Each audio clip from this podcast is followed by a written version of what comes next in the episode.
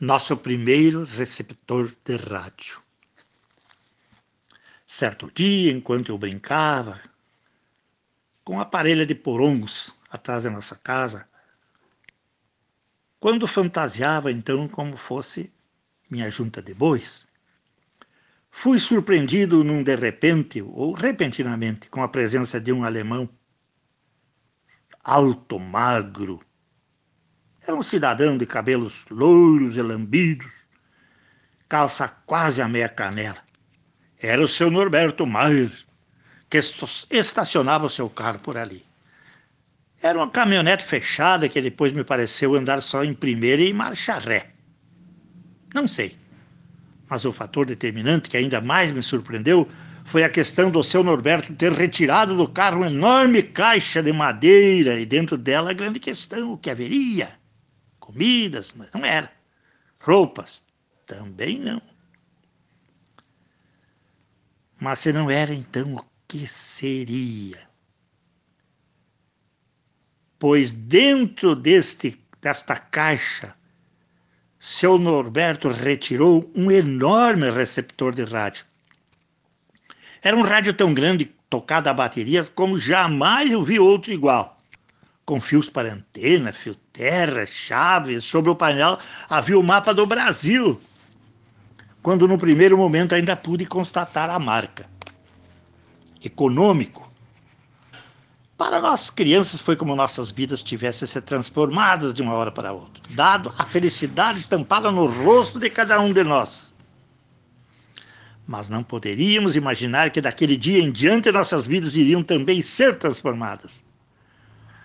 Pois a partir de então, em todas as noites, papai e mamãe sentavam-se junto com todos nós ao redor do rádio para ouvir música caipira, música regional sul e até nossa música popular brasileira. Quando passamos a ouvir também futebol, quando o papai, dado as suas origens portuguesas, passou logo a torcer para o Clube de Regatas Vasco da Gama. Enquanto eu, pelo contrário, me simpatizei muito mais pelo Esporte Clube Internacional de Porto Alegre, que chamavam também na época como rolo compressor. Então tive os meus primeiros ídolos a partir de então, que foram Carlitos, Nena, Abigail, Vilalba, mais tarde o, o Paulinho, denominado também Capitão Piranha, Oreco, Florindo, Salvador, o Chinesinho, Larry, o Bodinho, o Luizinho.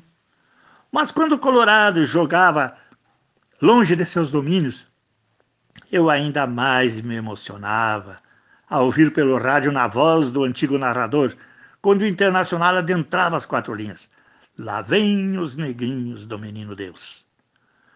Pronúncia essa motivada pelo velho estádio dos Eucaliptos, está localizado naquele bairro, que seria o bairro do Menino Deus, em Porto Alegre.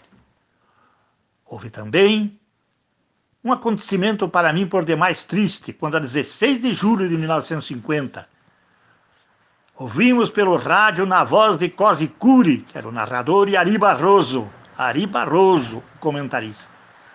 A dramática derrota da seleção brasileira em pleno estádio do Maracanã por 2 a 1. Era o Brasil de Juvenal, Ademir, Jair, Barbosa, Zizinho, Chico, entre outros, que perdia o final da Copa do Mundo para a seleção bicampeã mundial do Uruguai, capitaneada por Abdúlio Varela com gol de friaça aos dois minutos de jogo para o Brasil. Esquiafino empatou para o Uruguai aos 26 minutos ainda do primeiro tempo. E Gigia, aos 36 do segundo tempo, dava cifras definitivas ao marcador, fazendo calar mais de 200 mil pessoas, 200 mil torcedores que superlotavam o estádio do Maracanã considerado na época como o maior do mundo, maior estádio de futebol do mundo. O selecionado brasileiro naquele último jogo, lembro-me que formou com Barbosa, Augusto, Juvenal, Danilo Alvim, Baure, Bigode, Friaça, Zizinho, Ademir, Jair, Chico, Este Chico, mais tarde, fui informado que era gaúcho, jogador do Rio Grande do Sul, mais principalmente da cidade de Uruguaiana. Formou a seleção do Uruguai naquela oportunidade com Maspoli, Matias Gonzalez, Tejera, Gambetta, Abedúlio Varela, Andrade, Gígia, Júlio Pérez, Miguel, Esquiafino e Moran. Foi árbitro da partida o Jorge Herder, árbitro inglês, portanto, da Inglaterra. E foi o treinador, treinador da seleção brasileira em 1950, Flávio Costa. Naquele mesmo ano, 13 de outubro de 1950, Getúlio Dornelles Vargas, o gaúcho de São Borja, Getúlio Dornelles Vargas, voltava ao poder pelo voto popular, com esmagadora vitória quando tinha como adversários políticos o brigadeiro Eduardo Gomes, mas o Cristiano Machado e também o João Mangabeira. Poesia. Vai meu canto. Meu canto que brota no peito gerando poesias. Imagens que se irradiam a formar matizes.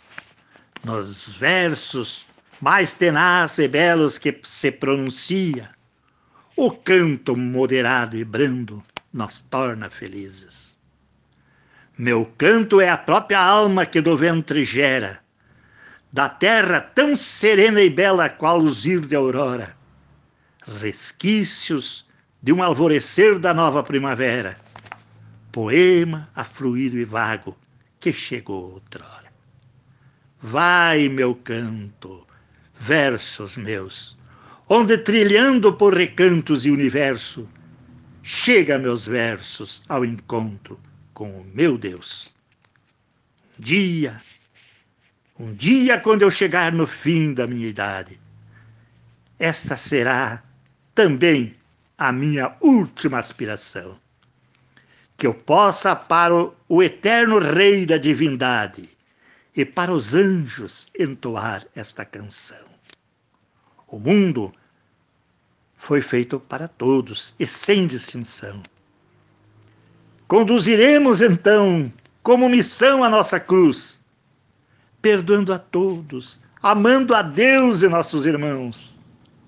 Nós chegaremos ao encontro com Jesus.